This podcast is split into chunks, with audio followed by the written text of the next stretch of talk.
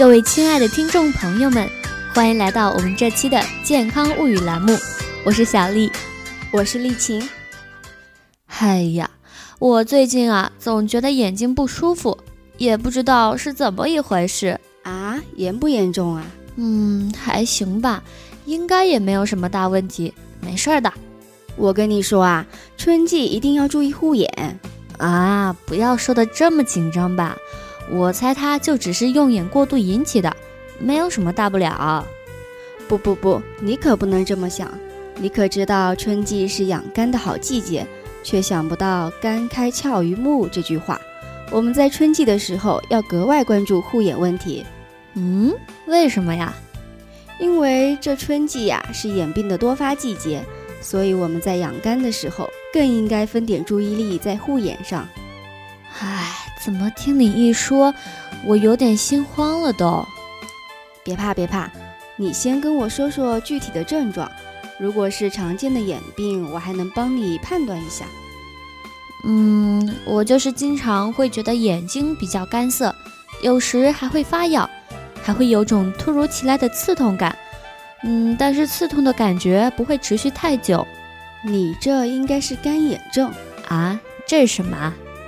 它又叫角结膜干燥症，常见的症状有眼睛容易干涩，经常觉得疲倦，还有眼部瘙痒，眼睛经常会有异物感，还有你说的刺痛感。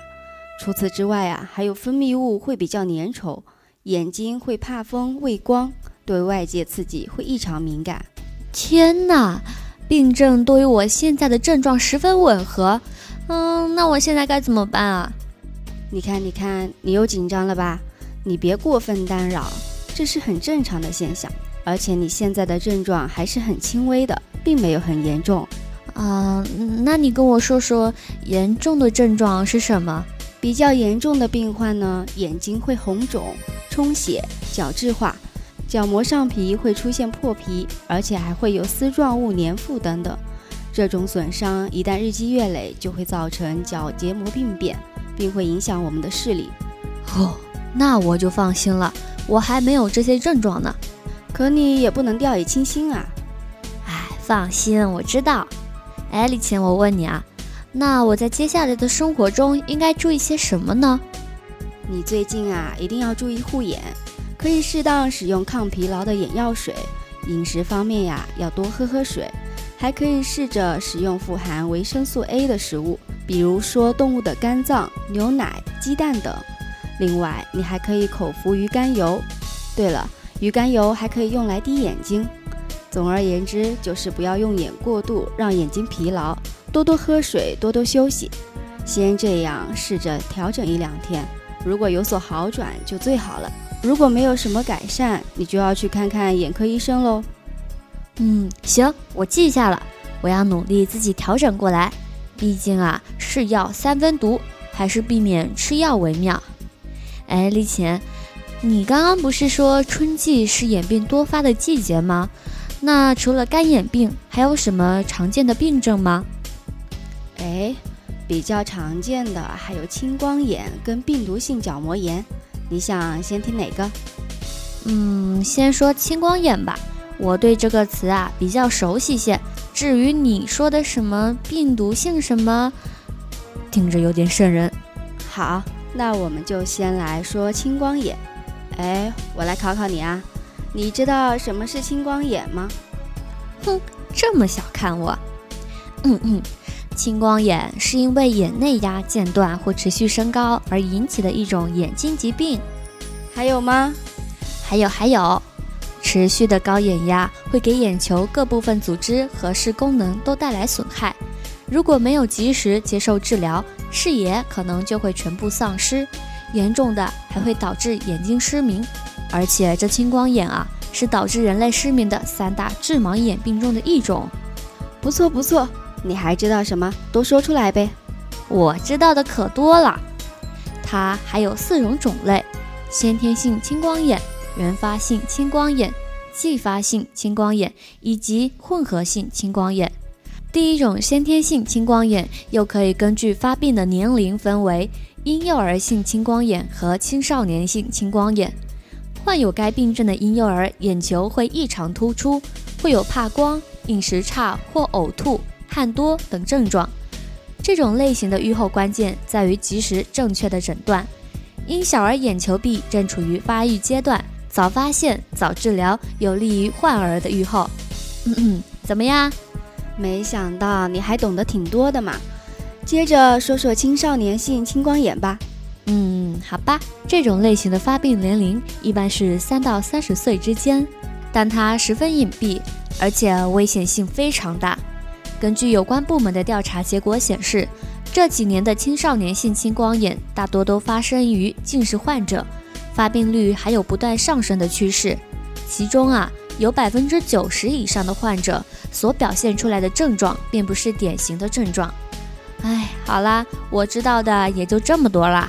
我刚刚还在惊叹你居然会有这么知识渊博的一面，没想到没过多久你就自动投降了。嘿嘿。我已经做了好久的功课了，你就别取笑我了。行行行，下面就让我给你讲讲什么是原发性青光眼吧。好，鄙人洗耳恭听。原发性又分为急性闭角型青光眼、慢性闭角型青光眼、原发性开角型青光眼。我的天啊，又是这么多啊！是啊，青光眼的类型真的超级多。第一种急性闭角型青光眼啊，大多发于中老年人，女性发病率较高。发病时的表现为突然发作的剧烈眼胀、头痛、呕吐等等，没有及时治疗，在二十四到四十八小时内就会完全失明、无光感，此时称爆发型青光眼。二十四到四十八小时内就会完全失明，好吓人呐！前提是没有得到及时的治疗。一般人在遇到突然出现的呕吐、头痛，都会及时就医的。所以啊，从这个角度看，就不会觉得那么吓人了。让我继续为大家介绍下一种慢性闭角型青光眼。嗯，等等等等，我好像知道这个。这种类型的发作一般都是有极其明显的诱因，比如视疲劳、右眼及右脑过度、长期失眠、习惯性便秘等，均可以引发。它的临床表现是眼部干涩、疲劳不适、视物模糊或视力下降、头昏头痛、失眠等等。但是在稍作休息之后，又可以得到大大的缓解。是的，但是啊，也有些比较特别的患者，并没有表现出任何症状就失明了。在检查的时候，眼压多为正常或者有点小波动，并没有太多异样，所以这种类型最容易会被误诊。一旦经过反复的发作，就会形成我们上面提到的爆发型青光眼。哎，我发现啊，这相互之间都是有所联系的，并且在一定条件下可以相互转换。哎，丽琴，这第三类青光眼是什么？第三类青光眼啊，是继发性青光眼，这种是由眼部及全身疾病引起的，病因种类繁多。比较常见的是白内障继发性青光眼，最后一种是混合型青光眼，是两种以上原发性青光眼同时存在。哎呀，说了这么多，我都混乱了。我来给你总结一下：由于春季的气候变化多端，气压也非常不稳定，这会使得青光眼患者的眼压受到极大的干扰。这是种很严重的病，大家不要小看它。它会在有时突然爆发，视力突然大幅度降低，时常还伴有头痛、恶心、呕吐、看东西模糊不清等症状。如果治疗不当，也会导致完全失明。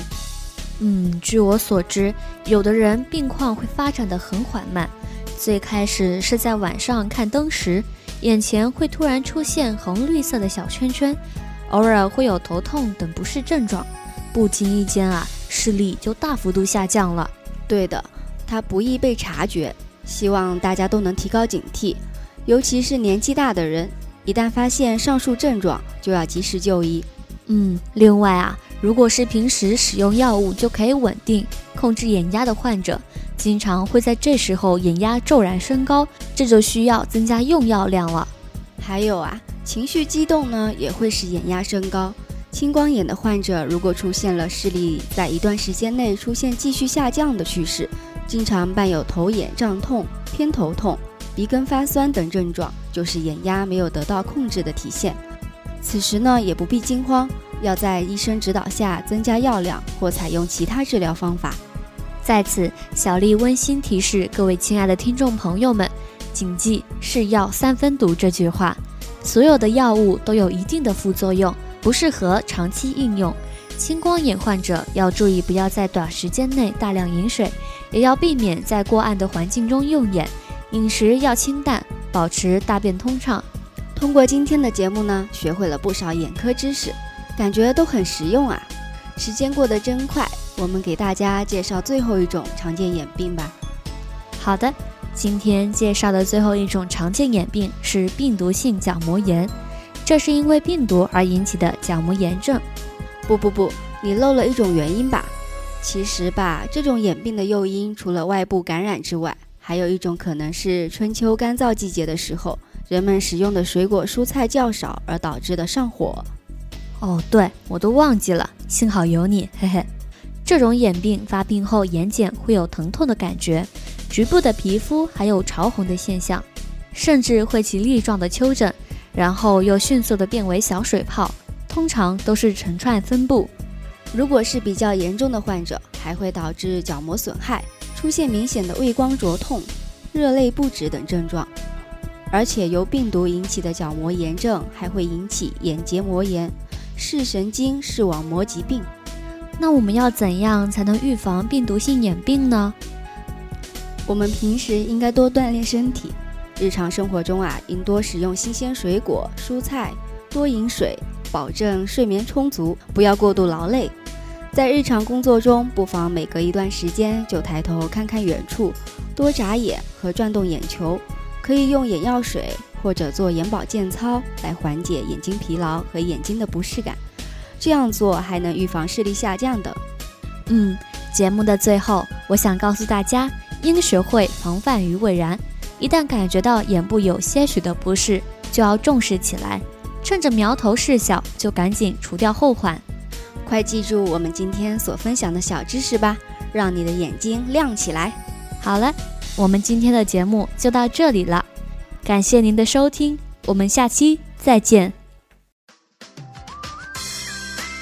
稿件提供许艳雪，节目编辑王文，播音员何小丽、罗丽琴。